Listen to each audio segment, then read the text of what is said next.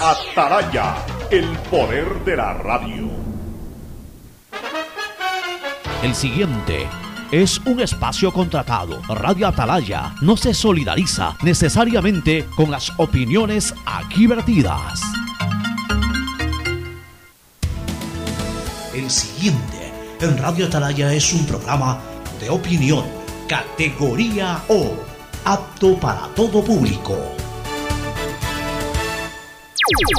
La hora del pocho. La hora del pocho se viene con todo en Radio Atalaya. La hora del pocho. La hora del pocho. Alfonso el Pocho Car y su equipo traen para ustedes la opinión política, la opinión deportiva, más premios, sorpresas, regalos para sus oyentes. La hora del pocho. Aquí en Radio Atalaya. Cada día más líderes. Buenos días, este programa es auspiciado por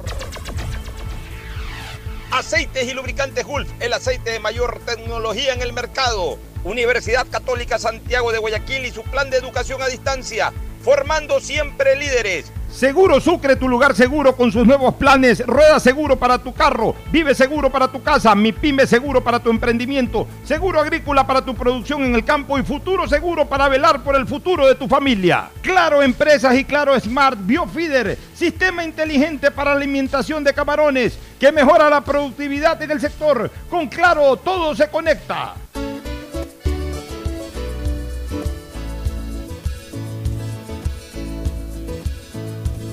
Camino sobre tu piel morena y siento tu latido. 680 Sistema de emisoras Atalaya en su año 77 Atalaya, Guayaquil y el Ecuador una sola cosa son, por eso llegamos a la razón y al corazón de la población. Cada día más líderes, una potencia en radio y un hombre que ha hecho historia, pero que todos los días hace presente y proyecta futuro en el dial de los ecuatorianos. Este es su programa matinal La Hora del Pocho con algunas temáticas importantes. Acabamos de recordar en el paso que hoy se cumplen 31 años de la gran gesta de Andrés Gómez Santos.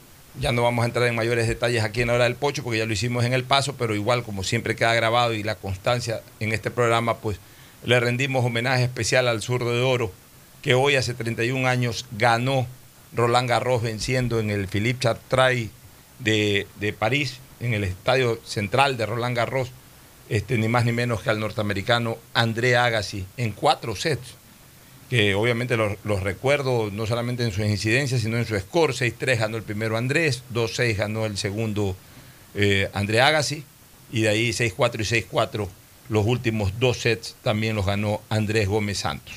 En un momento histórico, en ese momento el más importante de la historia del deporte ecuatoriano. Años después vinieron otros, otros momentos que, que quizás eclipsan de alguna manera ese brillo exclusivo que tenía ese triunfo. Porque ese triunfo en ese instante era superior incluso al de los cuatro mosqueteros y alguna que otra victoria importante del deporte ecuatoriano internacionalmente. En, un día como hoy, hace 31 años, no hubo nada más importante que, que el triunfo en Roland Garros. Luego, eh, cinco años después vino ya, el, el- o seis años después vino el éxito de Jefferson Pérez en Atlanta. Ya, No, obviamente. Jefferson fue el 96. claro, seis años Ah, después. sí, el 90, claro. sí, seis años. Seis años después vino lo de Jefferson Pérez. Luego, de tres años más, vino la primera clasificación al Mundial, que fue otro momento también histórico. Eh, Y, y unos cuantos años más vino el título de la Liga de Quito, de la Copa Libertadores, que La también segunda fue. medalla olímpica de Pérez también. Y, y hubo una segunda medalla olímpica de Pérez de, de por medio, que ya digamos que de alguna u otra manera completan eh, eh, la gran galería de éxitos del deporte ecuatoriano. Y Mucha- el triunfo de Carapaz también. Ahora último el triunfo de Carapaz en, la, en el Giro de Italia.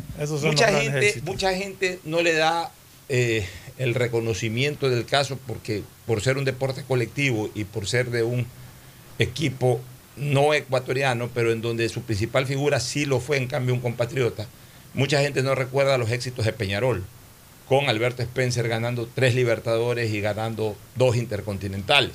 De hecho, la última Libertadores que ganó Alberto Spencer fue exactamente la noche del día en que nací, 20 de mayo de 1966.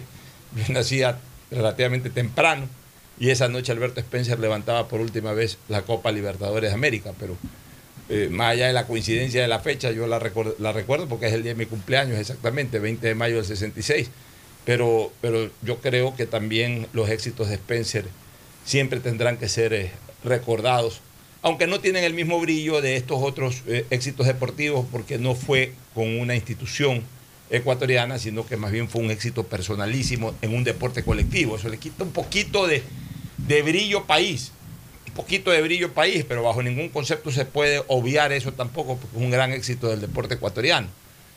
Yo diría que los eh, deportistas más exitosos Lo que son pasa esos, es que ¿no? los triunfos de, de Gómez, de Jefferson Pérez, de, de Carapaz que hablábamos, los sentimos como nuestros. Son triunfos del Ecuador. Eh, los triunfos de Spencer en su momento eran triunfos de Uruguay, donde el ecuatoriano era la principal figura.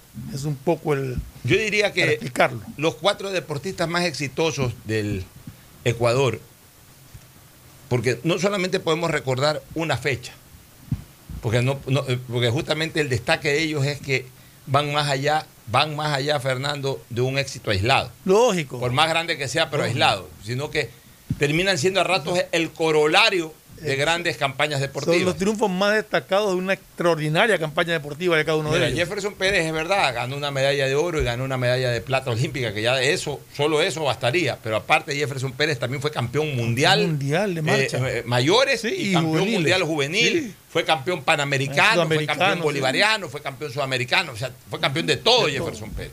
Andrés Gómez ganó Roland Garros, pero antes de haber ganado Roland Garros ganó 21 títulos en singles, ganó 20 y pico de títulos en dobles, fue dos veces ganador de Grand Slams a nivel de dobles, fue el número uno del mundo en dobles, eh, fue top 10 durante casi una década en singles y, y dentro de, ese, de esa década también en dos o en tres años fue top 5, o sea, toda una campaña espectacular de Gómez.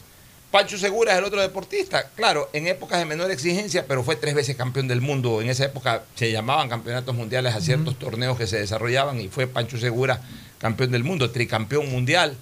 Eh, a Gómez hay que sumarle también los éxitos con el equipo ecuatoriano de Copa Davis. Eh, yo diría que, esos son los... y, Alberto Spencer, que ya lo recordé, pues fue tres veces campeón de América, goleador máximo de la Copa Libertadores, fue campeón intercontinental, el segundo mayor goleador de la intercontinental después de, de Pelé. Yo diría que son los cuatro grandes deportistas del Ecuador.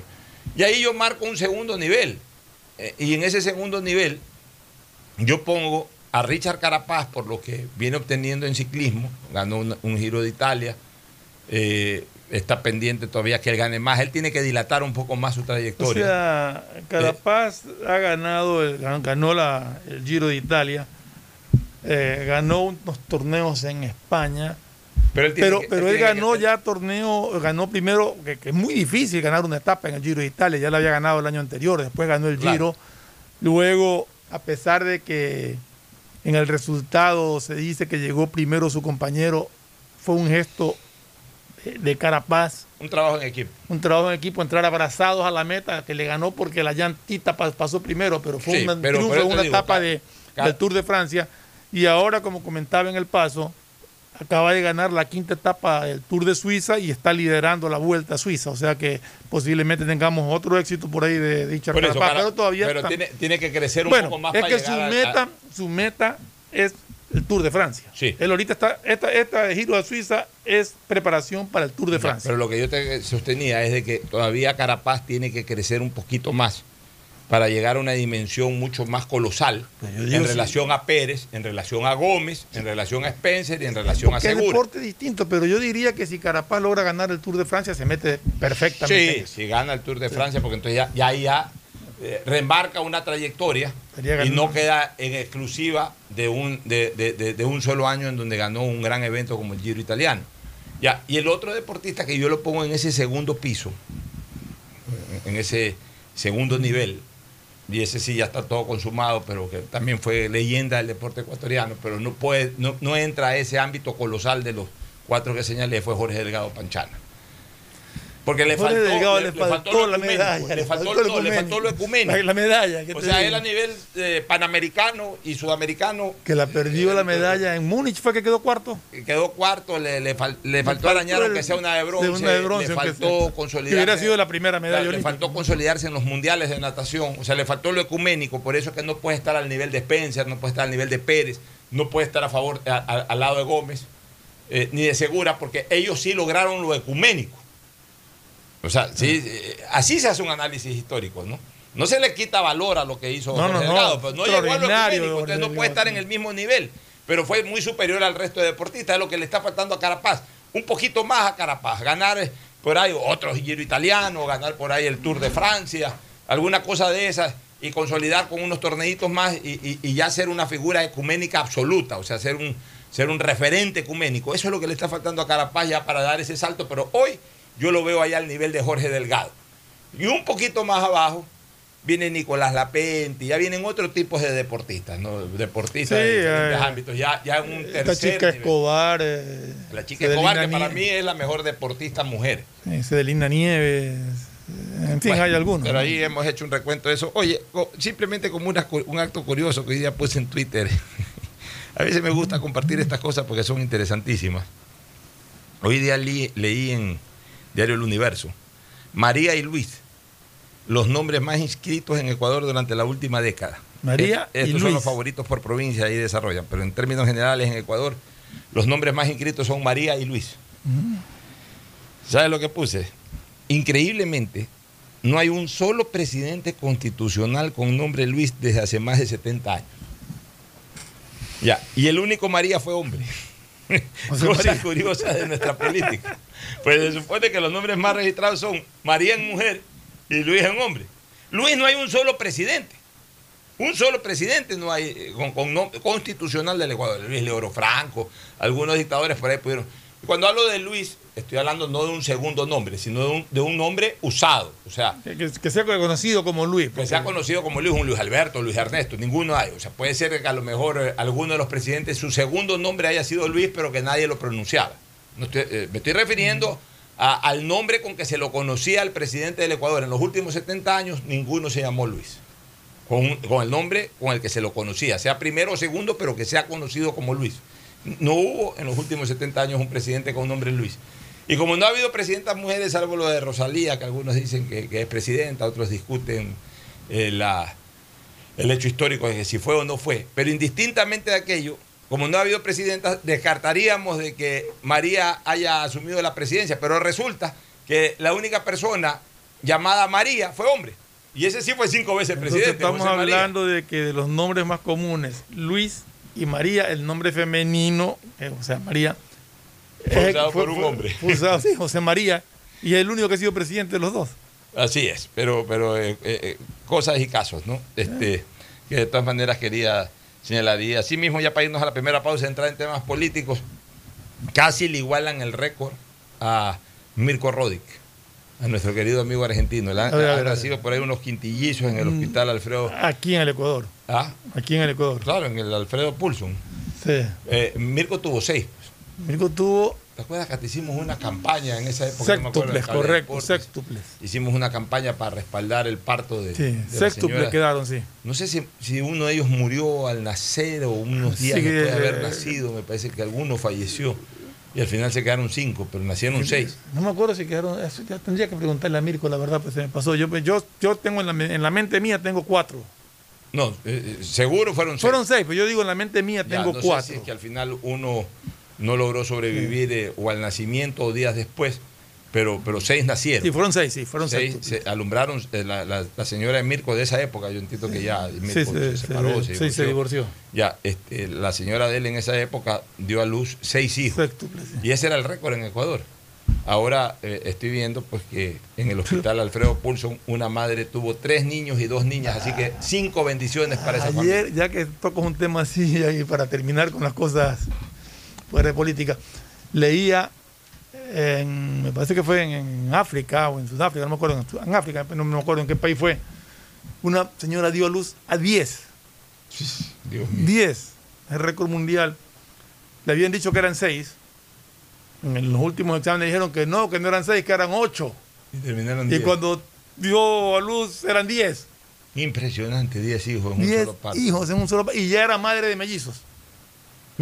O sea que en dos partos tuvo 12 hijos. 12 esta hijos. señora. Increíble. Bueno, la, la- la maravillosa naturaleza, ¿no? Y eh, al final de cuentas todo eso termina siendo una bendición.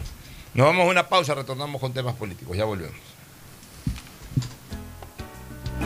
El siguiente es un espacio publicitario apto para todo público.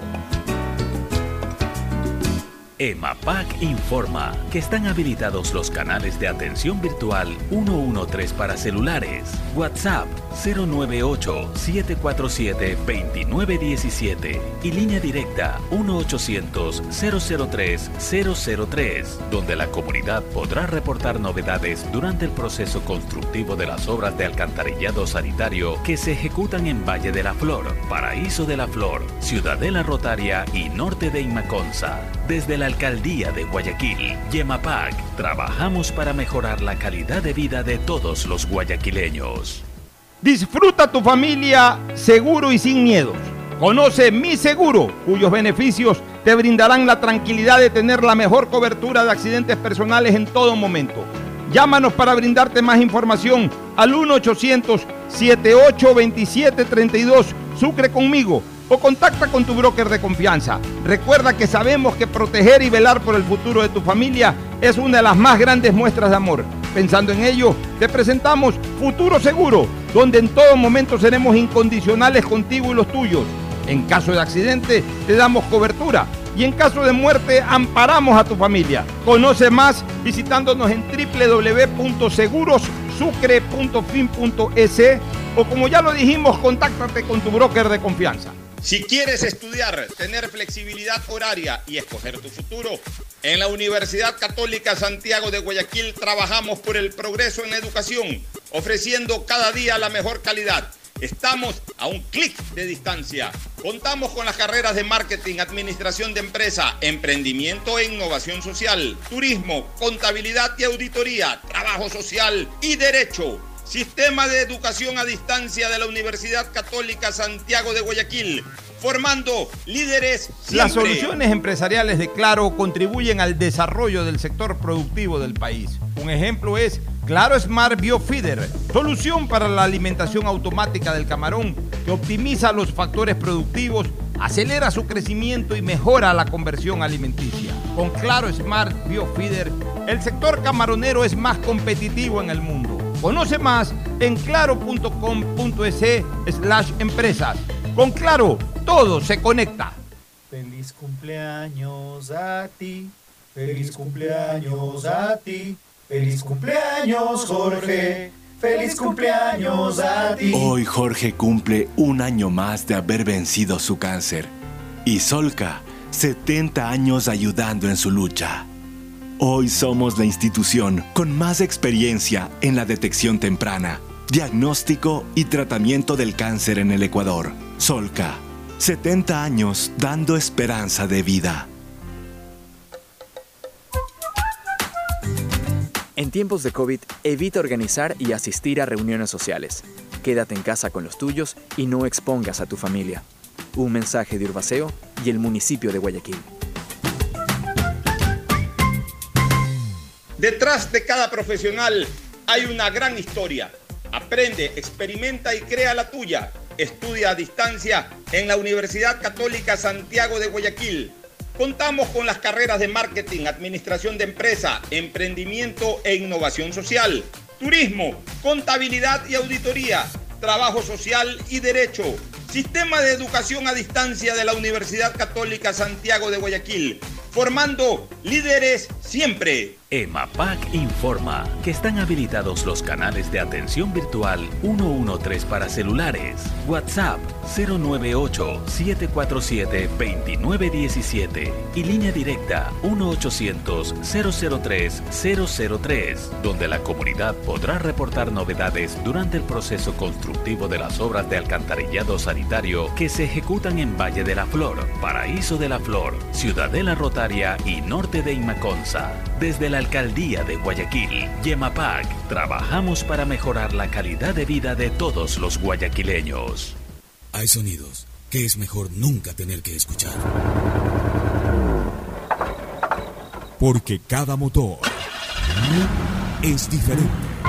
Desde hace 104 años, Lubricantes Gulf mantiene la más alta tecnología y calidad en línea de aceites para motores a diésel y gasolina. Está hecho con una fórmula especial para dar excelente protección a todo tipo de motores, evitando el desgaste prematuro de pistones, anillos y árbol de levas, ayudando a mantener limpio el motor y libre de depósitos que se forman por las altas o bajas temperaturas. Dele a su motor lo que se merece. Lubricantes Gulf, la más alta tecnología en lubricación. 104 años preservando la vida de su motor. Lubricantes Gulf. Gulf es más lubricante.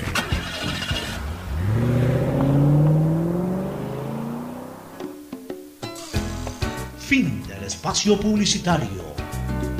Usted está escuchando un programa de opinión, categoría O, apto para todo público. Muy bien, este Ferfloma, vamos a temas políticos. De los 14 presidentes que han gobernado desde el retorno a la democracia, Guillermo Lazo es el mandatario que arranca su periodo con el mayor índice de aceptación. Mira tú ese detalle, ¿no? Un informe de ese dato refiere que Lazo empezó su periodo presidencial con un 71.4% de índice de aprobación. Los presidentes que mantenían los más altos índices al arranque de su gestión fueron Jaime Roldós y Rafael Correa, ambos con 68%. Ellos finalizaron sus periodos con 44 en el caso de, de Roldós y con 45 en el caso de Rafael Correa. En el caso de Roldós, o sea, en ese sentido de nivel de aceptación más alto para culminar su gestión, es más meritorio lo de Correa. Porque termina después de 10 años, siempre hay un desgaste en el ejercicio del poder, terminar con 45%. No fue 45% realmente, fue un poquito abajo ya de 40%, pero igual para 10 años de gestión y de lo polémico que fue el gobierno de Correa, haber terminado con un casi 40%, y aquí según dice ese dato, 45% fue un porcentaje bastante alto. Eh, lo de Roldós es, es, verdad que estaba con 44%, pero Roldós murió al año y medio y, y, sí. y verdaderamente eh, tenía un gobierno muy conflictivo que, que, estaba desgastándose muy rápidamente. Lo levantó algo el tema de Paquilla y cuando comenzaba a bajar nuevamente se dio el, el fatídico suceso en, en Loja, eh, o en el sur del, del, país.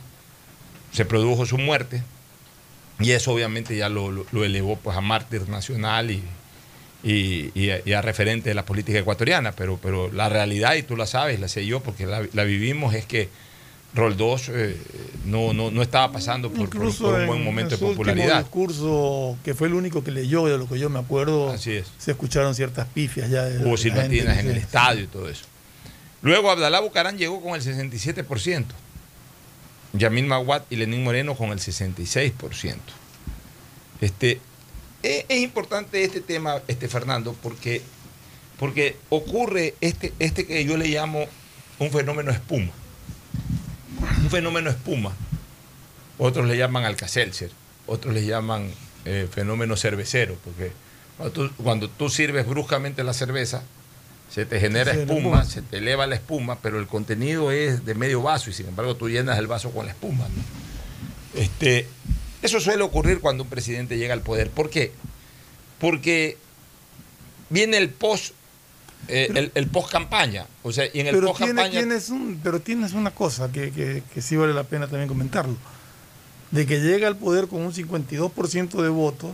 Ya eso se le agrega. Ya eso se le agrega ya su, o sea, una no, aceptación, porque es distinto, ¿no? La intención de voto, pero la aceptación del 71% es que creo no, que sí no, es alta. Claro, es que normalmente eh, cuando tú asumes el poder y durante el primer mes o los primeros dos meses mantienes todavía las expectativas favorables de quienes votaron por ti. Entonces estamos hablando de que siempre llegas con un, un poquito arriba del 50%. Cuando claro, que votaron por ti, sí. Pero ahí ya viene lo que yo llamo el relax post campaña. O sea, ya la gente que no votó por ti o que no creyó por ti, sí hay un porcentaje de esa gente, por lo menos el 50%. Claro, de la esperanza. Ya, que es gente que tiene sentido país. Hay otros que ya tienen un eh, eh, sentido eh, muy partidista, muy radicalista A, veces, a veces con muchos venenos o con muchos odios y dice, no, no, así haga lo que haga, yo desde el primer día lo voy a maldecir a este tipo para que se caiga. y todo. Hay gente que piensa así. Pues no es todo el mundo. Hay otra gente que, ok, eh, le parecía mejor otro candidato o el otro candidato, pero bueno, ya ganaste. ¿Qué es lo que, qué es lo que dice esa gente? Voy a, voy, a, voy a apoyarlo de entrada, a ver qué hace. Voy a apoyarlo. Si me preguntan si estás a favor o en contra, voy a decir que estoy a favor, que estoy con expectativas, que estoy con interés, que estoy con, con, respaldarlo espiritualmente o respaldarlo moralmente, como se lo, se lo quiera decir. Y entonces por eso es que todo mandatario que gana llega con un índice de aceptación y de popularidad superior, superior a aquel que logró en las urnas pocos meses atrás. Ahora, no es de dejar de observar o de dejar de analizar que en este caso Lazo está llegando incluso con un nivel superior al de los otros presidentes. Y esto también tiene motivos que sí son inherentes a Lazo, porque hemos dado un- una generalidad de lo que suele ocurrir. Pero yo creo que, por ejemplo, la gente vio con buenos ojos la decisión de Lazo de, de no comprometer a su gobierno con un amarre en el Congreso, indistintamente de con quiénes. O sea, Lazo atacó algo que es importante. Lazo atacó en, en- en- su primera maniobra política, usemos ese término. Lazo, o el, el partido de Lazo, o el grupo de Lazo, lo que sea. Atacó algo que a, la, que la gente en los últimos años ha visto mal porque se lo ha satanizado mucho, que es el amarre tras bastidores. Entonces, mucha gente, al ver que Lazo rompió con cualquier opción de amarre, vio bien eso. Vio bien eso y dijo, ok, perfecto, bien comenzado. Hay otra gente que ha visto bien en Lazo, por ejemplo, poner caras nuevas prácticamente en toda la esfera, aunque ahora está recibiendo ciertas críticas porque se comenta, se informa, hasta se denuncia de que en ciertos estamentos se mantienen personas que tuvieron orígenes correístas o que trabajaron durante los gobiernos de Correa y Moreno. Pues que, fueron, que- incluso que fueron muy críticas de, Claro. de Guillermo Lazo Ya, pero también hay que pensar una cosa. Eh, son tantas y tantas las funciones públicas que no puedes cambiar a todos de golpe. Pues si tú cambias, la- llegas y al día siguiente cambiaste a todo el mundo, eh, eh, es muy difícil, es muy difícil también arrancar así. Entonces yo me imagino que en el transcurso de las semanas y de los meses se van a ir produciendo cambios, sobre todo aquellos de libre remoción, porque obvi- obviamente hay empleados que- que ya están en la función pública bajo las garantías de las, las leyes críticas son por, ahí ya no se los las pueden mover. críticas son por ciertas ratificaciones que se han Por ciertas ratificaciones, pero bueno, también la gente critica todo. La gente critica todo. También la gente critica todo. O sea, no hay que criticar con quién estuviste, Otra sino cosa eh, si verdaderamente supiste cumplir. Sí me parece Además- que, sí me parece que aquel- porque hoy día vi un Twitter de María Josefa Coronel en que registraba a través de un capture una mujer que, que la han ratificado ahí, que sí Es- hablaba pestes de es- Lazo. es- es- es- La- la- la persona es- que ya... O sea, incluso ha originado protestas, creo, provincial de, de Ya, Loja, porque es en Loja el problema. Pero ahí también, eh, eh, eh, por eso que yo digo que a veces hay, hay- hay poca ética de, de- de quienes están en la función pública, ¿no? Porque a lo mejor Lazo nunca se enteró, nunca leyó ese tuit. Lógico. Ya, pero, Pero- pero, pero- pero, pero, ella, que en su momento hasta insultó al que hoy día es mandatario, ya, pues por dignidad, sabes que presenta la renuncia a tu casa. Ya has estado en la función pública, ya y, presenta la, la, renuncia. y la ministra sí debería estar más empapada de a quién está ratificando. ¿no? Y la ministra debería estar tan empapada y seguramente. Y si conoce, pues, de que ha hablado de esa manera de quién es el actual presidente de la República, por respeto al presidente de la República, no la puede ratificar. No, Sin no, embargo, no, se la ha no, debería de hacerlo. Y a lo mejor hoy para el presidente de la República va a ser hasta un poco Mm, mm, delicado exacto. tomar una decisión de saber quién saquen a esta señora, porque en cambio ahí va a entrar las Eh, otras críticas. ah, la porque venganza, ya, sí. Ah, porque ya te dijeron o porque Sí. ya mostraron de que te insultó en algún momento, ahora la sacas. Porque aquí hay críticas Aquí para, para todos. todo. Seguramente, ¿qué es lo que va a hacer Lazo? Simple y llanamente, señora ministra, es su responsabilidad. Usted ve a quién ratifica, a quién no ratifica. Usted responderá por el trabajo de la señora. Así si el trabajo es bueno, es bueno y a buena hora. Y si el trabajo es malo, pues la sacará. Así es. O sea, seguramente esa va a ser la posición del, igual. presidente de la República.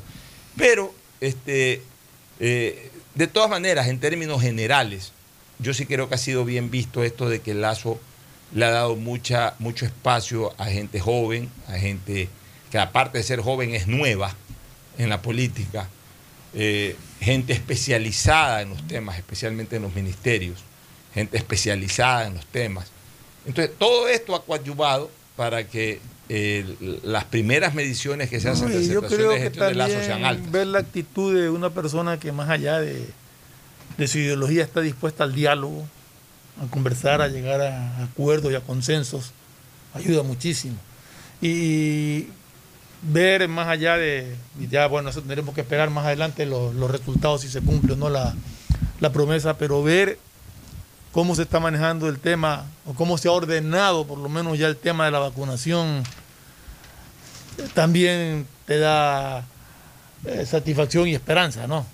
Ah, son ah, son así cosas es. positivas que, que la Son gente los va midiendo. positivas, O sea, en, en este momento el gobierno de Lazo no da mal que hablar. Entonces es obvio que eh, haya arrancado bien. Haya arrancado bien en cuanto a números. Haya, haya sido el que mejor ha arrancado en cuanto a números, porque no da que hablar. Hubiese sido muy difícil para Lazo arrancar su periodo, por ejemplo, si es que él hubiese eh, Oye, terminado haciendo ese logrado- pacto que se estaba cosiendo No, y- con el correísmo. Otra de las cosas que ha logrado Porque hubiese generado decepción de la gente que votó por él para comenzar. Otra de las cosas que, que ha logrado generar también un optimismo, por ejemplo, es haber podido manejar el tema de, de los transportistas sin, sin mayor eh, El de los transportistas. lo ha manejado bien. El de los transportistas y el de las eh, manifestaciones indígenas. O sea, ha logrado de alguna, de alguna manera aislar, y ya vamos a hablar de eso, aislarlo a ISA en, en- en su propio reducto. Es decir, de- de- ha logrado manejar un concepto, ha, ha logrado vender el concepto del presidente Lazo y el gobierno del presidente Lazo, de que no es una manifestación indígena, que él está conversando con los indígenas, que él está conversando con los dirigentes más importantes del indigenado, comenzando con la propia presidenta de la Asamblea. Este, y que lo de ISA termina siendo como una especie de, de- de acción política, de acción proselitista, campaña de- de política, campaña parece. anticipada. Entonces ya la gente, primero le, le- le- le quita el temor y en segundo lugar le quita eh, eh, cualquier eh, apoyo o cualquier situación que a veces pueden generar estas reacciones indígenas, porque ya no son los indígenas, es ISA. Más allá que ISA es indígena, pero es ISA, ya no son los indígenas. Una cosa es los indígenas marchan y otra cosa es ISA va a salir con unos indígenas a marchar. Son dos cosas distintas, son dos cosas absolutamente distintas. Lo uno genera preocupación, hasta temor, eh, preocupa, eh, genera confrontación. Lo de ISA no genera nada, va a salir en Cotopaxi, aquí justamente está la noticia, en contra del incremento progresivo de los precios de los combustibles y por una moratoria del cobro de préstamos del sistema financiero. O sea, cualquier cosa se inventa ISA. Colectivos indígenas de Cotopaxi se movilizarán mañana de manera pacífica. Las bases agrupadas en el movimiento indígena y campesino de Cotopaxi, MIC, ratificaron su decisión de convocar esta protesta que se realizará desde las 9 en el sector La Estación de la Tacunga y recorrerá varias de sus calles para ser escuchados por el gobernador de la provincia, Osvaldo Coronel. Es decir, ISA comenz- comenzó planificando una manifestación indígena contra el gobierno que llegue a Quito y terminará con cuatro indígenas caminando por las calles de la Tacunga para ser recibido por el gobernador de la Tacunga, que seguramente no lo recibirá, porque si el gobernador de la Tacunga fuera lo suficientemente hábil en lo político o hubiera alguien que lo asesore, le manda al comisario o le manda al jefe político. O sea, para desvalorizarlo totalmente, no porque no valga un comisario, no valga un jefe político, pero o sea, tú que pretendías hacer una manifestación llegando a Quito pa- para, para que te reciba el presidente, no solamente que no vas a ir a Quito y no te va a recibir el presidente y esto no es una manifestación indígena, es una manifestación tuya, tampoco te doy chance como gobernador que lo reciba el jefe político, ya para, para ser cortés y que alguien lo reciba. Y que lo reciba 10 minutos y si se para pone insolente, por ahí mismo lo deje. O sea, mira cómo se reduce el impacto. ¿no? Sí, Mira o sea, cómo se reduce el impacto. Bueno, son cosas positivas y que han permitido que inicie su mandato con un 71% de, de aceptación y esperemos pues que, que lo logre mantener, o sea, que eso es lo más difícil. O sea, haber llegado ahí es un primer paso, pero mantenerse con esa aceptación durante algún tiempo es, es complicado, es difícil, es duro y vamos, esperemos que lo logre. ¿no? Oye, el escenario del PSC no es el mejor ahorita desde el punto de vista de la Asamblea. Se le ha complicado un poquito. Fueron tres asambleístas el más, si no me equivoco, ¿no? O cuatro. En menos de un mes de instalada la Asamblea ha perdido tres legisladores. Sí, Y con eso, eh, a ver, el, el PSC comenzó con 19 con 19. y ha perdido tres. eh, eh, ya, ya estamos hablando de que está con- en este momento con 16. Eh, el pasado primero de junio, el representante de Santo Domingo, Gruber Zambrano, oficializó su decisión irrevocable de separarse de la bancada del PCC sin Pero dar son mayores explicaciones. Son tres ahora último. Ya, más este César Ron de Guayas, que, que- que se fue hacia algún. Que fue el primero en salir. primero realmente. sí. Elías Hachero de Pastaza. Y una- una- Que ese fue realmente Pastaza, el de Pastaza fue en alianza. Él, él era dirigente de un movimiento interno, había, pero fue en alianza una, con el PCC. una- dama que se y la señora de Santo, y la señora de Santa Elena, eh, Santa la candidata de Santa Elena, o sea que realmente ha perdido cuatro. Cuatro en realidad, sí. O sea que el, el- el Partido Social Cristiano, que comenzó con 19, ahora ya tiene 15 15, asambleístas. sí. Y estos cuatro engrosan ahora La van. el bloque de. Van, sí. Ya, y el bloque de independientes, como siempre hemos dicho, busca gobierno. Pega, se pega Entonces estamos hablando de que eh, hay dos vertientes independientes. Porque también se fue uno de, se fue antes uno de Pachacute. de Pachacuti, correcto. Y se fue hace poco, también ayer o antes de ayer, se fue una de Alianza País. Ayer se fue uno de Alianza País, déjame ver. Es más, te digo quién es esta persona de Alianza País. Dame un minuto nomás, que justamente ayer me pasaron el chat. Sí, de- pero todos pasan a la bancada de, de los independientes, al bloque denominado VAN. Todos pasan allá. Entonces, esta persona es eh, eh, Francisco Patico León, el, el que fue alcalde de Salitre, que dice que se va a mantener con, con- se va a mantener afiliado a Centro Democrático, pero se declara independiente. O sea, él dice, sigo siendo eh, político vinculado a Centro Democrático, no me estoy desafiliando de Centro Democrático, pues ya no soy parte de UNES. Entonces ahí tendrá que darse una explicación. de, de quiénes de los que llegaron como UNES son de Centro Democrático y quiénes son del de- correísmo sin, sin etiqueta política más allá de la de ser correísta. Aquí hay un Claro. ejemplo de alguien que siendo por centro, llegando afiliado por como- UNES. como, como miembro del Centro Democrático, llegó por la alianza que se la llamó UNES, pues ya se salió de UNES, pero sigue siendo de Centro Democrático. Claro. Ya, pero si es que, al- al sal- o sea, ¿qué es lo que, qué es lo que está diciendo eh, eh, Patico León, León. Pancho León, de Salitre? A ver, yo ya no respondo a ningún tipo de, de hege- eh, hegemonía o directriz correísta. Yo aquí me voy a mantener Pero independiente. aquí, Entonces, ¿cuál es la posición del Centro Democrático ante esto? Eso también suman gobierno. Pero ¿cuál es la posición del Centro Democrático ante esto? ¿Dejarlo? Ah, eso es muy interesante. ¿Expulsarlo? O sea, eso es muy ¿cuál va a ser la interesante. posición? Lo más probable es que el Centro Democrático ni fu ni fa. O sea, ¿sabes qué? Si quieres. Es es que en el fondo le conviene también al Centro Democrático. El Centro Democrático no está en una posición en este momento de entrar a confrontar, porque no es el dueño del circo. Pues, no, por eso te digo, a mí me... El Centro yo- Democrático es el Centro Eso me crea Democrático. expectativa, Eh, ¿qué va a hacer? Fue, fue el que, fue el que abrió el paraguas para que participe eh, UNES como tal.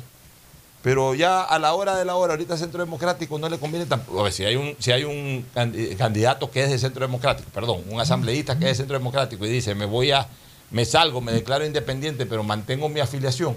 Si yo fuera el director del Centro Democrático, te digo, está bien. ¿eh? Sí.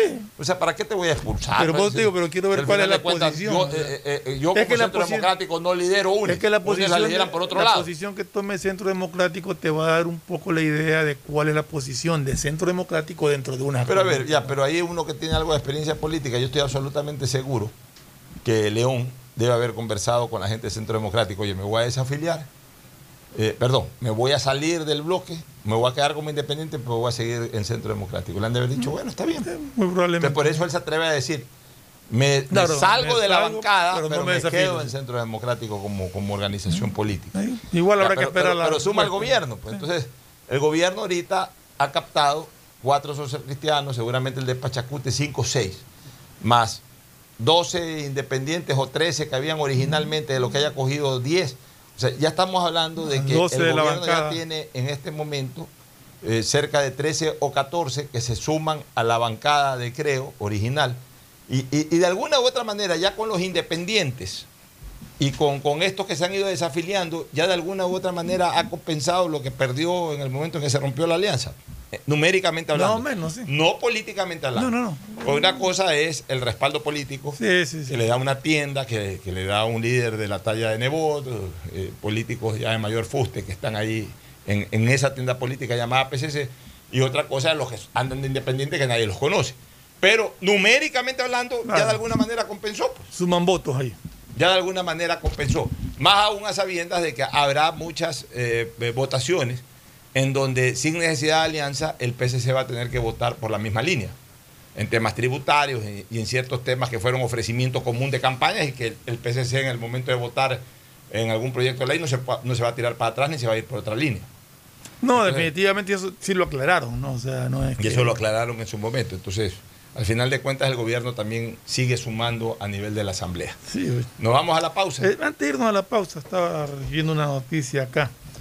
Fiscal pide prisión preventiva para la candidata peruana Keiko Fujimori. ¿Y por Se qué le razón? complicó la vida a Keiko. ¿Y por qué razón? El fiscal José Domingo Pérez, miembro del equipo especial Lava Jato, solicitó este jueves revocar la orden de comparecencia con restricciones que se dictó contra la candidata peruana Keiko Fujimori y que se dicte prisión preventiva en su contra por haber incumplido resoluciones judiciales. Ya, ahí, ahí hay un mensaje, Fernando. ¿Sabes cuál es el mensaje? Primero, el poder ya lo tiene Castillo. Y segundo, ya no jodas, ya no obstaculices la llegada al poder, ya perdiste en las urnas, cuidado, te pones a joder y te vas presa ya mismo. Y si mucho molestas, te vas presa ya mismo, eh, porque igual vamos a llegar al poder e igual se moverá todo para que te vayas presa. O sea, ¿qué es lo que te quiero decir?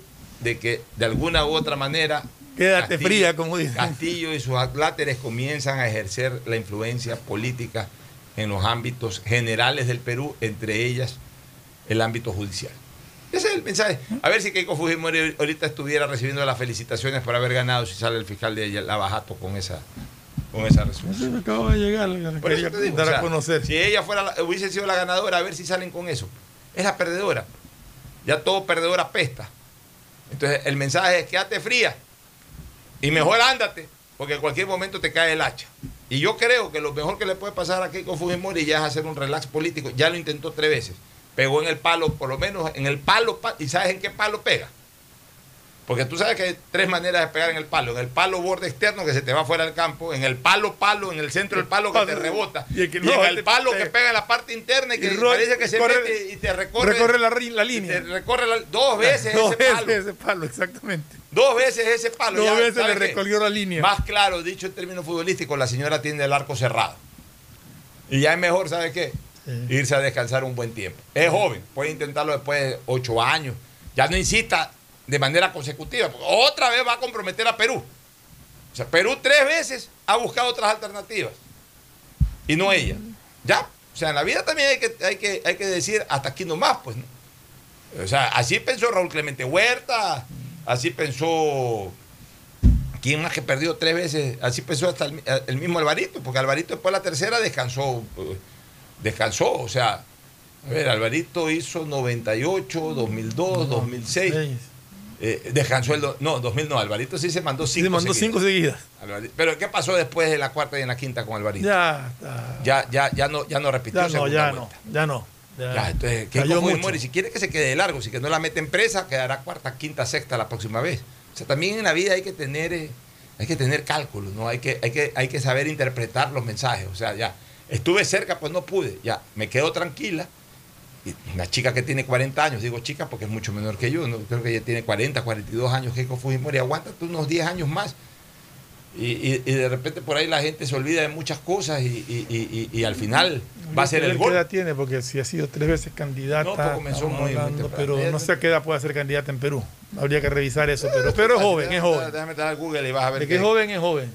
Keiko Fujimori no pasa de, cincu- de 45 años, te aseguro que no pasa de 45 años. Se le ve en la cara a esa señora. en Ella es del 75, 46 años. 46 años. 46 años, del 75, imagínate. Había un dicho en Tenía Colombia. 15 años cuando el papá ganó las elecciones en Me Perú. acuerdo, yo estaba en, en, en Bogotá. Estaba el candidato Belisario Betancur en ese entonces. Ya, creo, que fue la, no me acuerdo si fue la, la- la cuarta candidatura o la que ganó. Pero ya los colombianos se reían y decían, eh, elecciones sin Belisarios como circo sin payasos, decían. Fíjate. En todas. Así es, a veces también ya hay. En eso sí los americanos son number one. ¿no? Intentan, máximo, por ahí tú ves a eh, Nixon dos veces. Dos veces intentan. Hasta dos veces y, y en algunos casos, no en todos. Cuando tienen un liderazgo muy sólido, intentan la segunda vez. Cuando son simplemente figuras del momento, Les dan la oportunidad una vez y si no la pegan se retiran y, y- y- porque, porque sabes qué, son partidos que tienen, eh, eh, eh, tienen una formación Eso te política iba a decir distinta. O sea, justamente. ahí hay muchos líderes, Y- muchos y dirigentes. siempre que van saliendo gente joven y sigue empujando. Salvo que sea alguien con, con- con un, con un verdadero liderazgo. O sea, Nixon era un líder de los republicanos de verdad. Perdió con Kennedy, no perdió con cualquiera. Entonces, Nixon, Ni- y Nixon la intentó en el 68 y finalmente la pegó. Este, pero, pero no, no, y, y- y- y- y también esperó, o sea, pues Nixon perdió con Kennedy del 60 al se- en la El elección del 60. 60.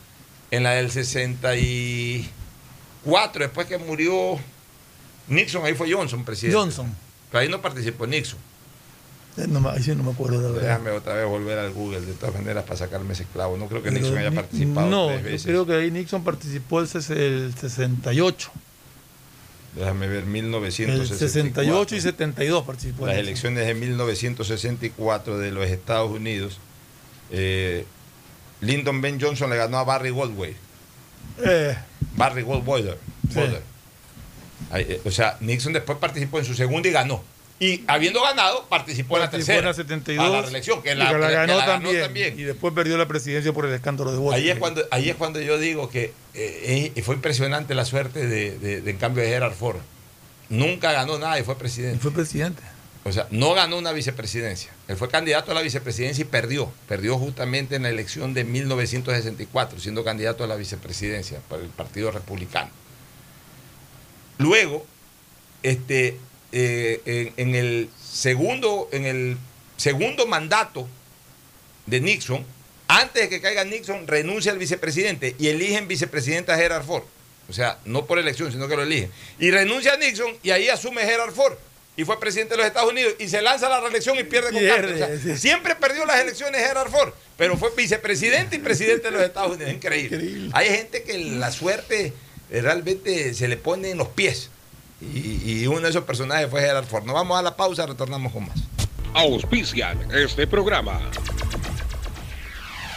Aceites y lubricantes Gulf, el aceite de mayor tecnología en el mercado. Acaricia el motor de tu vehículo para que funcione como un verdadero Fórmula 1 con aceites y lubricantes Gulf. ¿Quieres estudiar, tener flexibilidad horaria y escoger tu futuro? En la Universidad Católica Santiago de Guayaquil trabajamos para el progreso en educación, ofreciendo cada día la mejor calidad y para ello estamos a un clic de distancia. Escoge la carrera de tu vocación. Puede ser marketing, administración de empresas, emprendimiento e innovación social, turismo, contabilidad y auditoría, trabajo social y también derecho. Consulta en nuestra página web mayor información y esquemas de admisión. Universidad Católica Santiago de Guayaquil, formando siempre líderes. En Seguro Sucre, tu lugar seguro con sus nuevos planes Rueda Seguro, un seguro vehicular al alcance de todos. Vive Seguro, donde puedes asegurar tu patrimonio anticipándote a cualquier eventualidad. Futuro Seguro, en caso de accidentes te damos cobertura y en caso de muerte amparamos a tu familia. Seguro Agrícola cuenta con una amplia cobertura en la pérdida causada por eventos climáticos y biológicos, así como Mi Pyme Seguro, un seguro exclusivo para tu emprendimiento con una amplia y flexible cobertura a la medida de tus requerimientos. Seguro Sucre, tu lugar seguro. Contáctanos al 1-800 Sucre conmigo, 782732. Las soluciones empresariales de Claro contribuyen al desarrollo del sector productivo del país. Un ejemplo es Claro Smart Biofeeder, solución para la alimentación automática del camarón que optimiza los factores productivos, acelera su crecimiento y mejora la conversión alimenticia. Con Claro Smart Biofeeder, el sector camaronero es más competitivo en el mundo. Conoce más en claro.com.es slash empresas. Con Claro, todo se conecta. Estamos en la hora del pocho.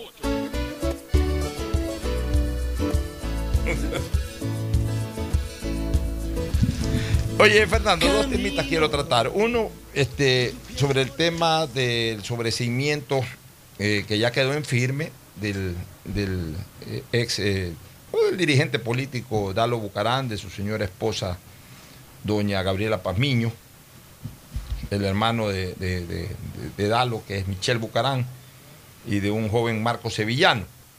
Esta resolución la hizo el juez Ronald Guerrero, que ayer en una, en una providencia explicó que el fiscal del caso no presentó la apelación en forma escrita dentro de los tres días que dispone la ley.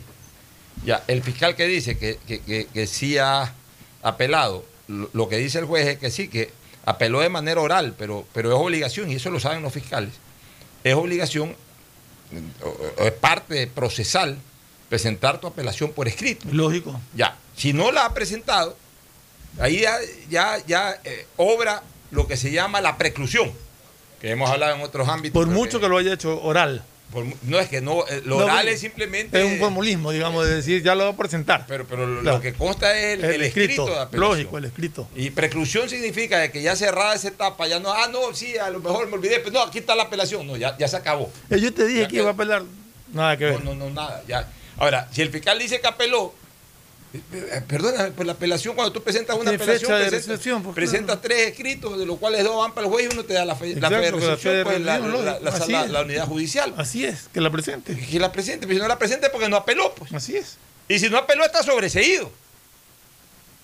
Si no apeló, está Es sobreseído. porque- responsabilidad del fiscal. porque el que lo acusa, más allá de si tuvo eh, fortaleza en sus argumentos o no tuvo fortaleza en sus argumentos, más allá de aquello, nosotros no hemos sido parte del proceso, ni hemos investigado sobre el proceso, ni hemos estado metidos en las audiencias, ni hemos estado leyendo sobre las audiencias. O sea, nosotros no podemos decir si que el fiscal estuvo sólido o no estuvo sólido, si el juez en razón o sin razón eh, eh, dio su sentencia, lo que tú quieras. Eso nosotros no nos metemos porque no hemos sido parte del proceso.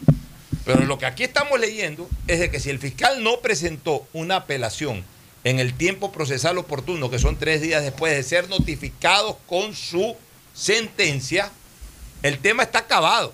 Pero ¿qué, tipo de qué tipo de sanción hay para un fiscal?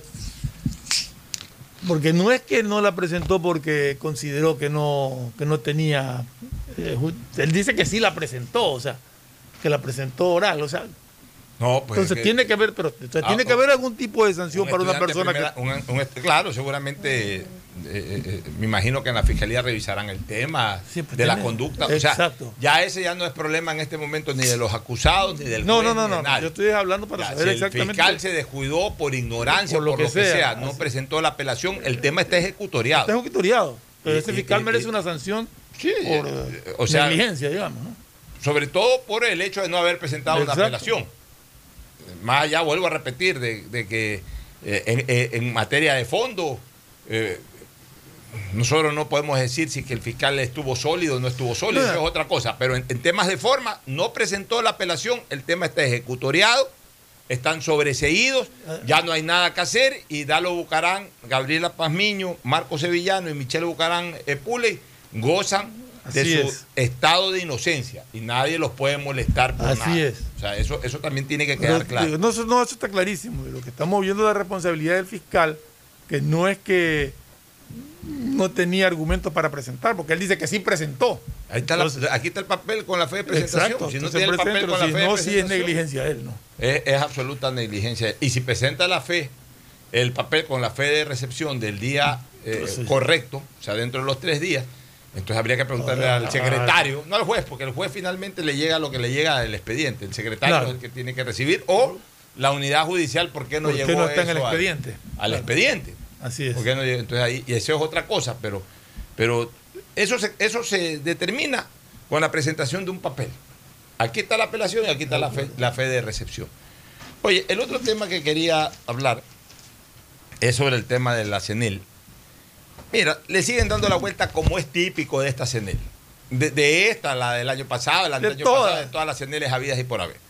Les han ido a la, a la asamblea, renunció el, el- el gerente Diego Maldonado, ahora se echó cargo un señor Rafael Vázquez, que tampoco ha asistido, no convencen a nadie de sus explicaciones. Mira, para salir de esto, nosotros hemos tomado una iniciativa, Ferfloma. Yo el día domingo planteé en el programa Ver a su manera de nuestro buen amigo Carlos Vera Rodríguez, planteé una alternativa. La Comisión de la Verdad. Porque ¿cuál es tu problema, Fernando, como ciudadano? Que es mi problema también incluso. Por más que yo sea denunciólogo de estos temas, pero yo también como ciudadano y todos nosotros los que estamos, los que somos simples y meros consumidores, porque no tenemos la más mínima idea de ingeniería eléctrica. ¿Cuál es nuestro problema? Nuestro desconocimiento. Así es. O sea, a nosotros nos dicen esto es así, asado, cocinado. Nos enseñan unas planillas que son unas mezclas ahí de, de, de- números que parecen exámenes de álgebra, eh, una cosa terrible. Eh, nosotros no sabemos, eh, digamos, con, con- con conocimiento profundo de causa todos los pliegos tarifarios, el porqué de los valores. No sabemos cómo está la producción hidroeléctrica, si verdaderamente justifica o no justifica. No sabemos por qué eh, a Colombia se le vende más barato que, acá- que- al consumidor ecuatoriano, al Estado colombiano se le vende más barato. O sea, no sabemos.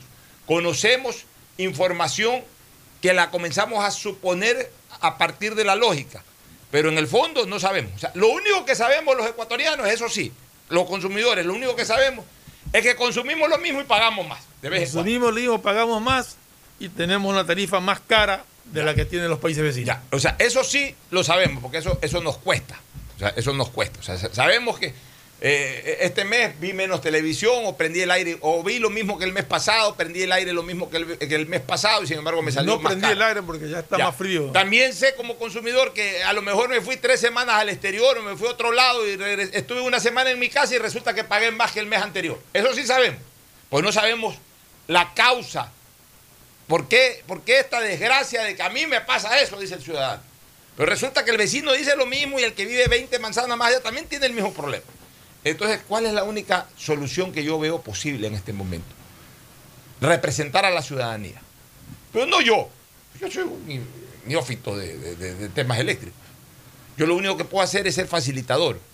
A mí no me gusta figuretear, a mí me gusta facilitar. ¿Qué es lo que he hecho? El día de hoy he invitado en la tarde a un prestante grupo de cinco personas expertas en ingeniería eléctrica, graduadas en la Politécnica del Litoral, profesores de la Universidad eh, Superior Politécnica del Litoral, la ESPOL, que han estado incluso en funciones públicas vinculadas al área, que, tienen mucha experiencia, que conocen de todo en materia eléctrica. He invitado a estas cinco personas para invitarlos a constituir una comisión de la verdad. Una vez que ellos acepten eso, ¿qué es lo que vamos a hacer? Yo no voy a hacer nada, o sea, ellos son los expertos en la materia, yo lo que voy a es a coordinarles todo. Una vez que eh, ellos acepten, le vamos a poner una carta al presidente de la República, le vamos a poner una carta al ministro de Energía, para que estos señores vayan, constituyéndose en una comisión de la verdad, vayan a entrevistarse con la gente de la CENEL, conozcan la documentación, ya, ya se empapen de tarifas y todo ese tipo de cosas, y ellos preparen un documento y nos digan la verdad pues, a los ecuatorianos. Y el problema es que no, no tenemos quien nos diga la verdad, este Fernando, porque los, los ejecutivos de CENEL dicen su verdad, pero no dicen la verdad de la milanesa. Entonces, ¿qué es lo que queremos? Que estos señores que los estoy invitando para esta comisión de la verdad estudien bien el tema y nos digan la verdad a los ecuatorianos. Y además nos los ellos lo interpreten en idioma técnico o académico, pero nos los transmitan en idioma cristiano, en idioma, en idioma eh, de, de fácil digerir. Ya, y nos, y nos expliquen y nos digan, ¿sabe qué? Aquí está el problema. Este es el problema, o este es el conjunto de problemas, y este es el conjunto de soluciones. Y entonces ahí sí, con ese conjunto de selecciones, de soluciones, señores del gobierno, presidente de la República, señor ministro de Energía, después de un estudio técnico hecho por la ciudadanía a través de estas cinco personas de la Comisión de la Verdad, se ha descubierto que por aquí, por allá y más acá se nos está causando perjuicio como ciudadanos y aquí presentamos también a través de estos señores la solución al problema. ¿Quiénes van a hablar de eso? Yo no voy a hablar de eso, van a hablar, va a hablar el vocero, el que decidamos que sea vocero. O sea, el, técnico en la materia, el académico en la materia. Pero eso sí, le vamos a pedir a la ciudadanía que respalde eso.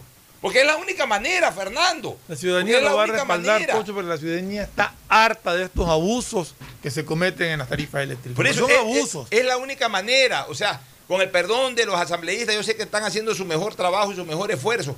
Pero aquí cabe es entrar con todo con una comisión técnica. A la que debemos llamarle la comisión de la verdad, de gente experta en la materia, porque van los famosos señores estos de la CENEL de turno y le dicen cualquier cosa a los asambleístas, los asambleístas tampoco son técnicos. Entonces, yo, yo sí quisiera que ojalá se pueda constituir esta comisión de la verdad, que sea nuestro parachoque como ciudadanos. O sea, que ellos vayan, a ellos no los van a cuentear. A ellos no los van a cuentear y ellos van a tener la entereza. Además por eso lo están haciendo de manera ad honorem, eso no es un cargo público para nadie, nadie va a ganar un centavo con eso. Ellos van a hacer, bajo un criterio patriótico, un estudio del tema Ojalá se le dé las facilidades, pues ojalá puedan gusta, asistir a la CNE, ojalá puedan recibir Me gusta información. más llamar la comisión técnica que comisión de la verdad. Bueno, es que lo decimos la Comisión de la Verdad porque vamos a conocer la verdad de, la, de, de- de gusta esta más situación. término Una comisión comisión técnica, comisión técnica de la verdad. Podría ser porque eso te demuestra que es gente que está preparada para poder Así es, investigar. eh, me, me gusta eso, la comisión técnica de la verdad, exacto. porque, porque vamos a conocer la verdad. Exacto. Y a partir de que Pero que conozcamos se la quede verdad. claro que es técnica, son Claro. gente experta en la materia. O sea, te doy nombres, ahí hay un ingeniero Piedra, está el ingeniero Pilegui, está, eh, déjame ver si que, eh, porque, porque justamente vamos a tener una reunión con, con- con todas estas personas, pero son personas, todas ellas, verdaderamente eh, expertas en la materia. Claro. Este, va a estar el, Son el ingeniero, politécnicos, el- el ingeniero Galo Páez Herrera, que ha sido jefe de mantenimiento eléctrico del municipio de Guayaquil durante muchos años, gerente de CENEL en Sucumbíos, este, y, y- y ha, y ha sido especialista de distribución de CENEL en Esa Guayaquil. es la gente que necesita investigar. Claro, va a estar eh, el ingeniero José Pilegui, que ha sido un hombre Claro, también muy reconocido, el ingeniero Eduardo Piedra Andrade, que ha sido, aparte de ser hombre del SPOL, ha tenido, este, ha sido director de obras públicas, de obras eléctricas del ilustre municipio de Guayaquil durante ocho años. Va a estar el ingeniero Juan Saavedra, que ha sido ex gerente de la, de la CELEC, de hidronación y consultor en ingeniería eléctrica. O sea, estamos hablando de gente, el, el ingeniero eh, José Layana Chancay también eh, nos los han propuesto para, para formar parte de esta comisión. Hoy día ellos no han aceptado ni nada. Hoy día recién vamos a tener una reunión para conversar. Y si ellos deciden, yo lo que hago es coordinar. Ellos van a ser los que pongan la sustancia gris a órdenes de la ciudadanía. Para que ya no nos sigan cuenteando, mi querido Fernando. Sí, porque realmente los abusos de, de CENEL son permanentes y se calman por unos 5 o 6 meses y vuelven con lo mismo. Es que eso es algo que no queremos que siga.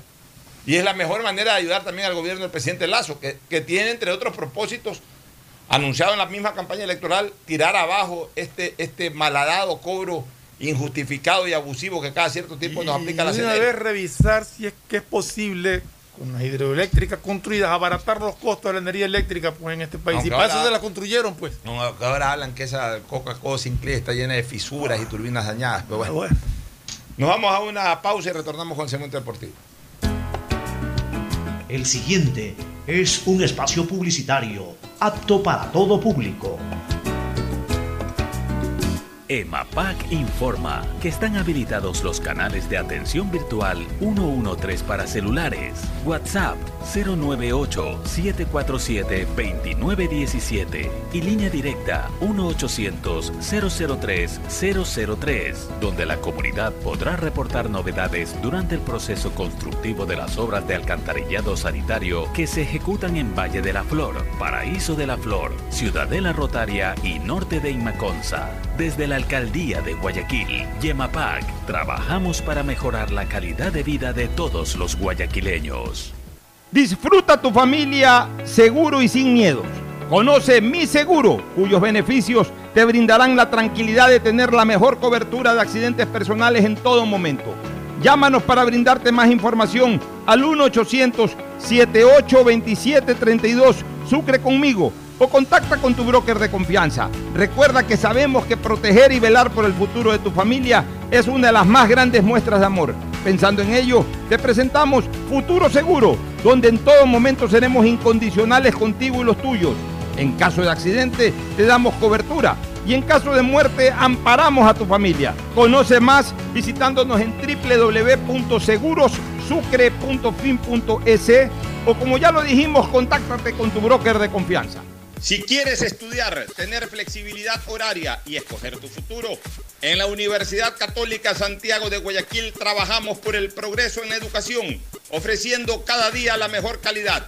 Estamos a un clic de distancia. Contamos con las carreras de marketing, administración de empresa, emprendimiento e innovación social, turismo, contabilidad y auditoría, trabajo social y derecho. Sistema de Educación a Distancia de la Universidad Católica Santiago de Guayaquil, formando líderes. Las soluciones empresariales de Claro contribuyen al desarrollo del sector productivo del país. Un ejemplo es Claro Smart Biofeeder, solución para la alimentación automática del camarón que optimiza los factores productivos, acelera su crecimiento y mejora la conversión alimenticia. Con Claro Smart Biofeeder, el sector camaronero es más competitivo en el mundo. Conoce más en claro.com.es slash empresas. Con Claro, todo se conecta.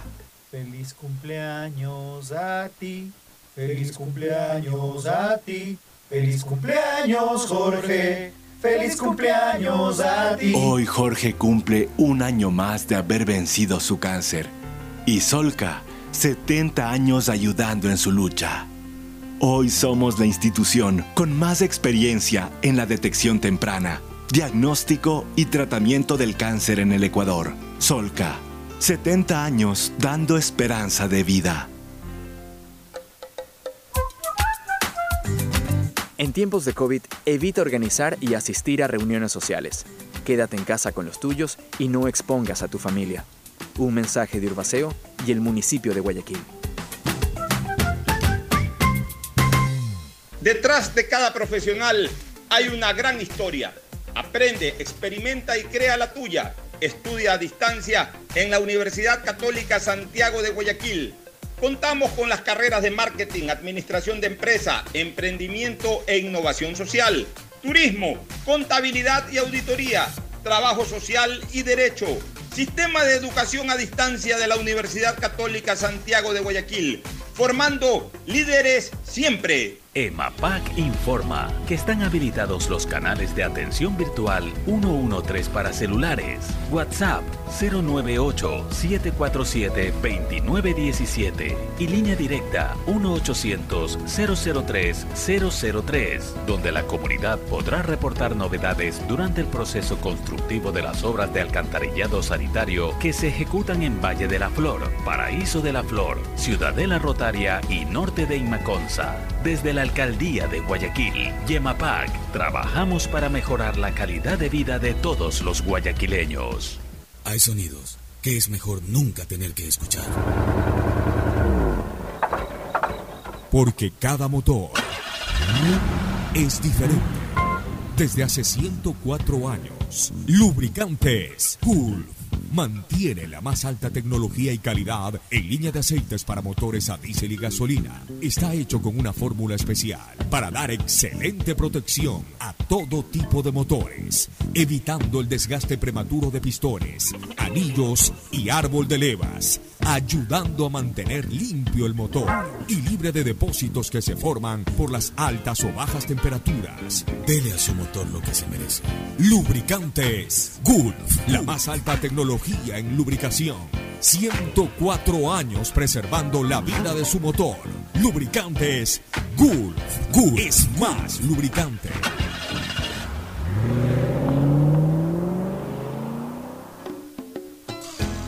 Fin del espacio publicitario. Usted está escuchando un programa de opinión, categoría O, apto para todo público. En la hora del pocho presentamos Deportes, Deportes. Muy bien, ya estamos en el segmento deportivo de la hora del pocho, la novedad del día, ya el profesor Alfaro dio a conocer la lista que va a jugar Copa América. A propósito, sigue deliberando la Corte Suprema de Brasil eh, para decidir eh, unas acciones ahí que buscaban perturbar o impedir el desarrollo de la Copa América, pero parecería, según se informa, de que la mayoría de jueces se va a pronunciar en contra de esos recursos y a favor de que se Que juegue, juegue, la Copa sí. América. Aparentemente está así la situación. Así es. Pero están reunidos desde, desde la medianoche, desde Sí, las pues, cero horas prácticamente. Están reunidos allá y, y en cualquier momento ya vamos a tener noticias oficiales, pero todo parece indicar de que sí va a haber Copa América desde este domingo. Fabricio saluda y me gustaría también conocer si que ya tiene ahí el calendario de juego de los primeros partidos de Copa América. Fabricio, buenos días. Buenos días, Pocho. Buenos días, Fernando. Buenos Sí. días, Fabricio. Aquí tenemos los calendarios del que empezaría el domingo la Copa América. ¿Quiénes juegan el domingo? El primer partido será Brasil-Venezuela a las 4 de la tarde, hora de Ecuador. Ese, ese es el partido que Es el inaugura partido inaugural de la Copa América. recordemos los grupos. Grupo A y Grupo B. Esta vez todos son eh, sudamericanos, ¿no? Sí. Como es una Copa América No. hecha al apuro, no vienen de Todos Norteamérica, no vienen de Europa, no vienen de Asia, no vienen de África, no vienen de Oceanía, no vienen de ningún lado. Solamente los 10 países de Sudamérica. ¿Cómo están los grupos? Bueno, el grupo A está conformado por Brasil, Colombia, Ecuador, Perú y Venezuela. Son cinco grupos, son cinco en cada grupo. O sea, es, es el pacto andino más Brasil, menos Bolivia. Y ahí el grupo B sería Argentina, Bolivia, Chile, Paraguay y Uruguay. Es importante de, de- de alguna manera identificarlo así. ¿no? Eh, eh, son los países andinos, Sí, Colombia, menos Colombia. Bolivia. En lugar de Bolivia, el local Brasil. Ahí son los, los cuatro países andinos. Sí. Venezuela, Colombia, Ecuador, Ecuador, Vene- y Perú, y, y y, Brasil. y- y Brasil. Esos son nuestros rivales. Y por el otro lado están este, con Bolivia los países, eh, bueno, también son andinos, porque Chile es un país andino, La Plata, digamos, eh, los países del sur, el el cono sur, sur, el cono sur. sí. Chile, tenemos- Uruguay, eh, Paraguay, Uruguay. O sea, el y- equipo y- queda. Y Bolivia, el equipo que- del, del grupo A que queda libre es Perú, porque el otro partido del domingo es Colombia-Ecuador. A ver, entonces, ¿cómo juegan el domingo? Brasil, El domingo Venezuela. Brasil, Venezuela, Colombia, Ecuador. Y Colombia, Ecuador. ¿A qué hora es el partido Colombia-Ecuador? A las 7 de la noche, hora Ecuador. Ya, son en distintos estadios, ¿no? Sí, Sí, tengo entendido que sí, sí. Ya, son son tres, cuatro sedes, creo que son. Queda libre Perú. Sí. Queda libre Perú en el grupo. Ya, y en el grupo B, ¿cuándo arrancan los partidos? El grupo B eh, jugará el lunes. El lunes, eh, sí. Argentina versus Chile a, la- el a las 4. Y, Gran Par- partido. y Paraguay, Bolivia a las 7 de la noche. Clásico del Chaco. Son los horarios que parece que quedaron establecidos 4 y 7. Del día lunes y. y- y- Sí, yo creo que todas las fechas van a jugar 4 y Está 7. bonito, ¿no? Un domingo de fútbol juega Ecuador. Sí, De ser 7 de la los noche, de 7 a 9, 4 a 6. O sea que en la tarde ya nos instalamos a ver fútbol. Sí. A falta de pan, las galletas son buenas porque nos Así falta el es. campeonato nuestro. Sí. Que a propósito, eh, la Liga Pro ahora permite esto de que se compren o se contraten jugadores en medio campeonato y, y puedan jugar en otros equipos. Acaba de contratar a Independiente a este goleador de Muchurruna y lo va a hacer jugar contra. Sí. Pero, eso ya está permitido desde la. Además, ya este, estaba desde el año pasado. Hay Pero un- no que en, en la misma etapa. Eso sí, Sí, me parece, podía- eso sí me parece un despropósito. Yo sí creo que debería de ser. Eso lo corrigieron desde, desde que se fundó la Liga Pro, aceptaron eso de que se No, contraten yo, jugadores. a ver, yo estoy de acuerdo con eso. Acuérdate que originalmente era de que si no jugaba cinco partidos. Sí, antes, antes. Pero después ya no, no importó eso. Pero lo que sí no creo es que en una misma etapa. O sea, debería ser ya para la siguiente etapa. Independiente lo contrató a lo ha contratado al, al goleador este Bauman, creo que se Bauman, llama. sí. Lo ha con- de Muchurruna. Bueno, bueno, Lo ha contratado Independiente y dice que lo va a hacer jugar los partidos, los dos hay partidos un pendientes. contrato importante, según el medio digital Ecuador. Arturo Mina será el nuevo refuerzo del Club Sport Emelec yo para la fase, Pero, sí, pero fase de Liga Pro. Sí. Sí, sabía que, está, que Melec andaba. Tan mal ande Melén en, en el centro de la saga que llaman a Arturo Mina que a, mi criterio. Tiene 30 años. Arturo Sí, Mina. O sea, mi criterio lo que Arturo necesita Mina nunca terminó de. ver. de- de- de- Sí, eh, lo, que pasa, lo que pasa es que Melec tiene un problema que es que no tiene. O sea, quiere jugar con, con línea de tres. Y no tiene jugadores para línea de tres, más allá de los tres que juegan.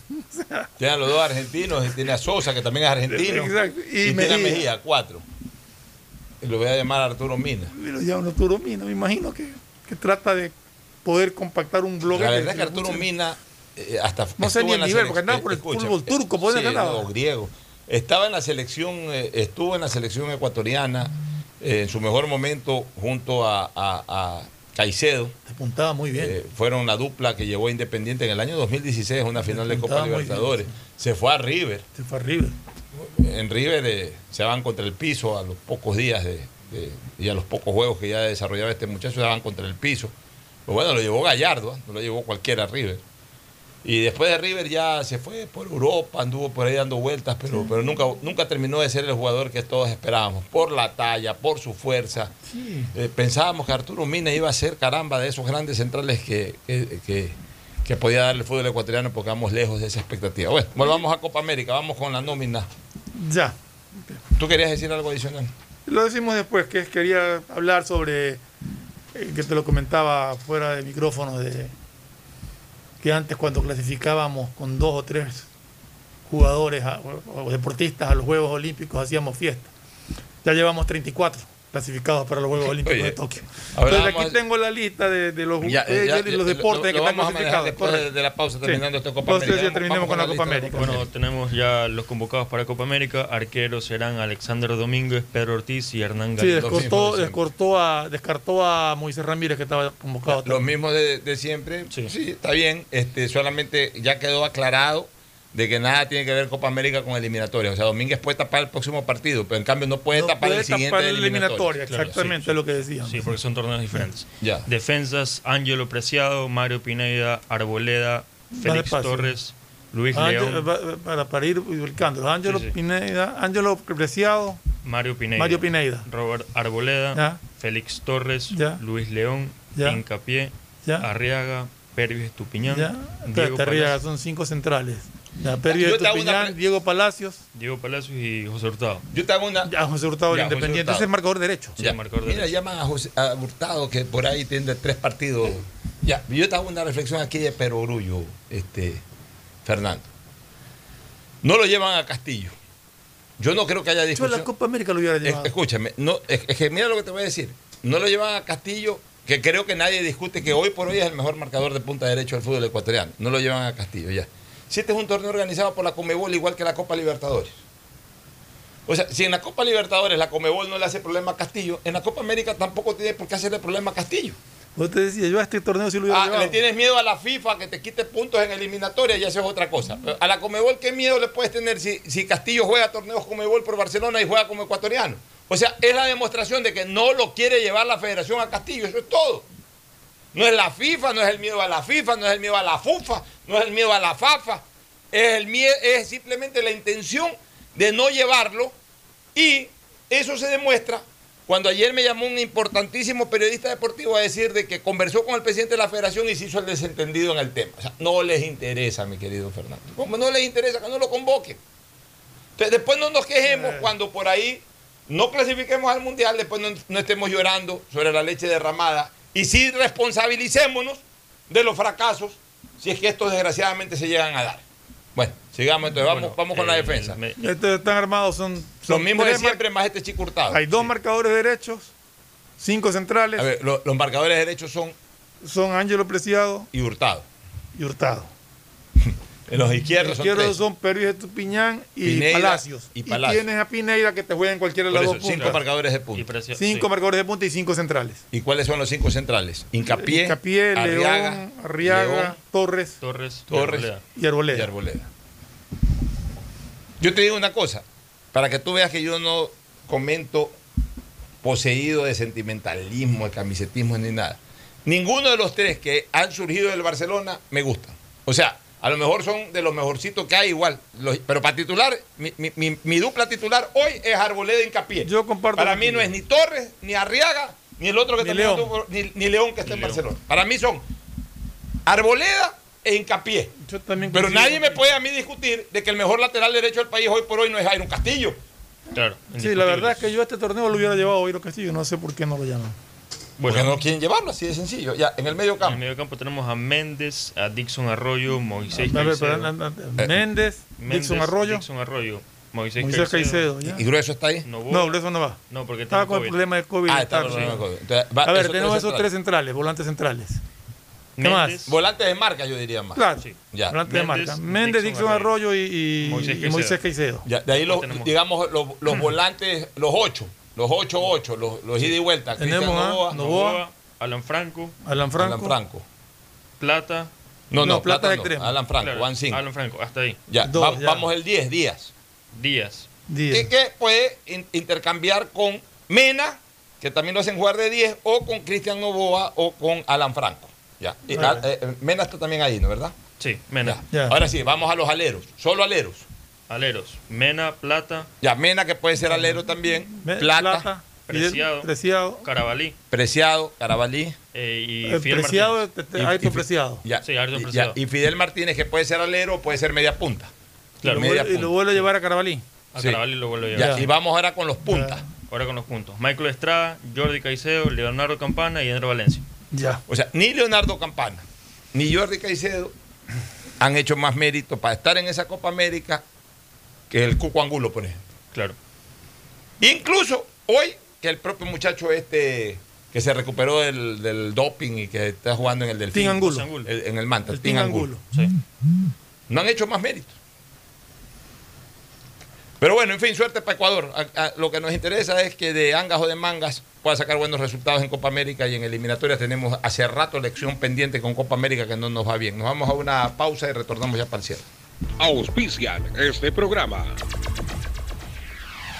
Aceites y lubricantes Gulf, el aceite de mayor tecnología en el mercado. Acaricia el motor de tu vehículo para que funcione como un verdadero Fórmula 1 con aceites y lubricantes Gulf. ¿Quieres estudiar, tener flexibilidad horaria y escoger tu futuro? En la Universidad Católica Santiago de Guayaquil trabajamos para el progreso en educación, ofreciendo cada día la mejor calidad y para ello estamos a un clic de distancia. Escoge la carrera de tu vocación. Puede ser marketing, administración de empresas, emprendimiento e innovación social, turismo, contabilidad y auditoría, trabajo social y también derecho.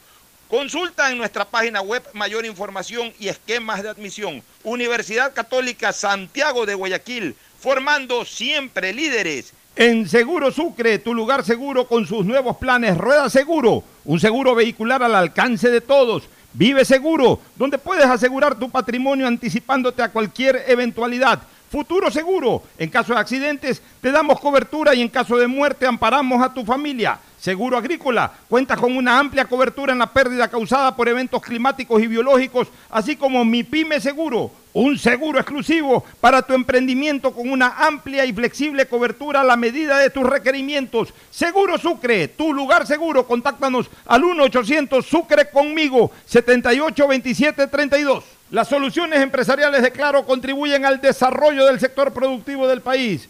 Un ejemplo es Claro Smart Biofeeder, solución para la alimentación automática del camarón que optimiza los factores productivos, acelera su crecimiento y mejora la conversión alimenticia. Con Claro Smart Biofeeder, el sector camaronero es más competitivo en el mundo. Conoce más en claro.com.es slash empresas. Con Claro, todo se conecta. Estamos en la hora del pocho.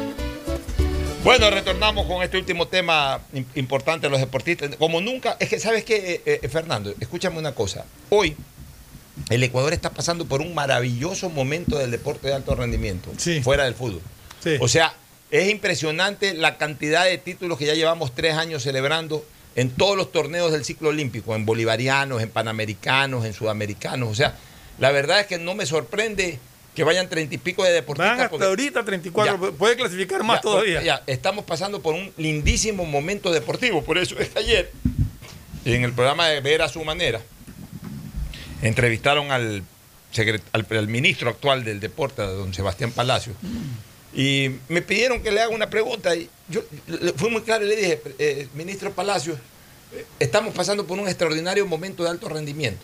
No importa en dónde se generó el trabajo que se hizo, no importa. Pero la- realidad es que estamos pasando por un lindo momento del deporte de alto rendimiento. Imagínese, dije, yo quisiera que usted nos diga algo sobre el deporte recreacional.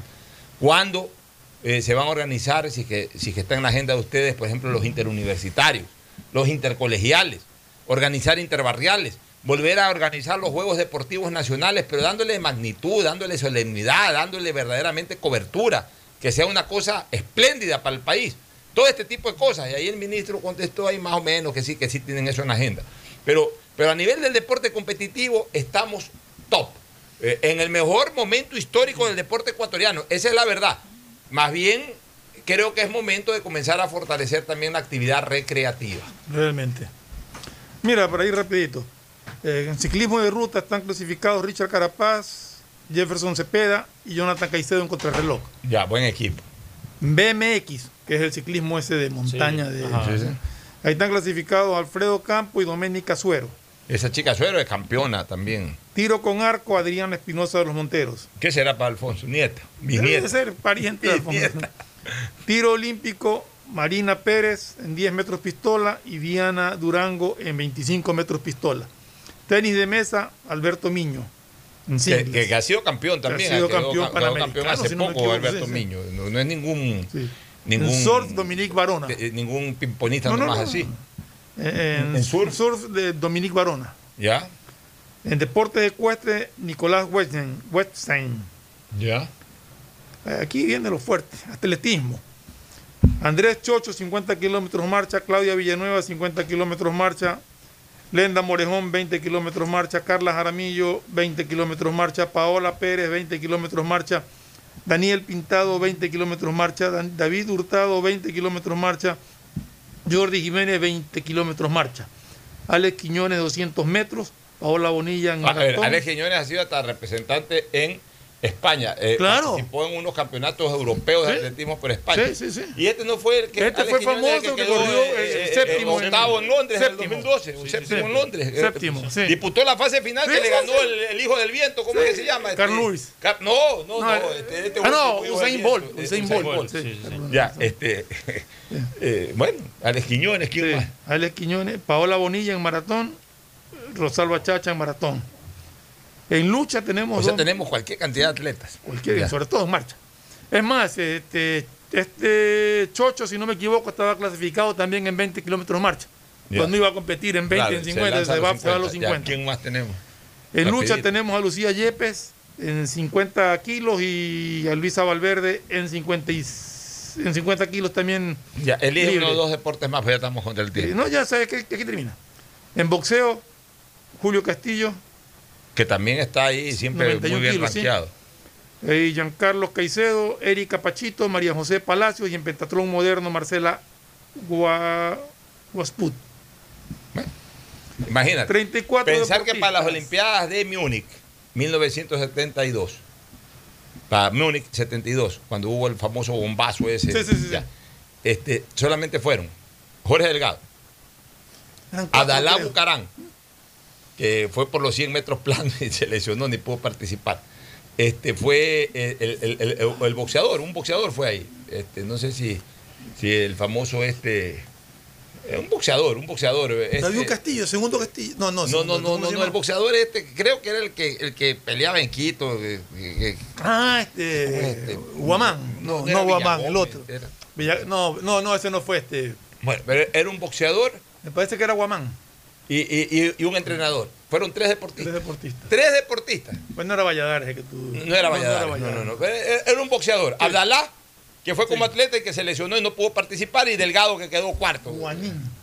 Juaní, y, era el entrenador que, el entrenador este que era eh, eh, creo eh, Sabino Hernández que presidía la delegación y el entrenador de box este que, que- que en- Gamboa el de Melec creo que era Gamboa o Villagómez uno de ellos Sí, sí, me acuerdo.